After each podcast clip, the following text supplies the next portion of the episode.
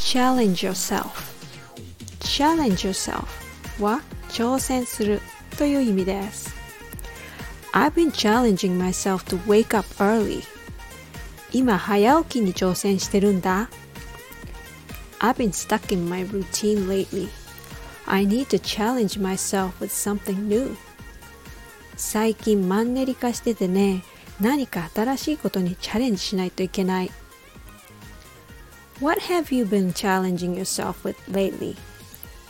I've been challenging myself to broadcast English lessons every day. I'm also thinking of starting an English conversation class in the near future. So if you're interested, just let me know. I'd love to know how many of you are interested. Thanks for listening and see ya!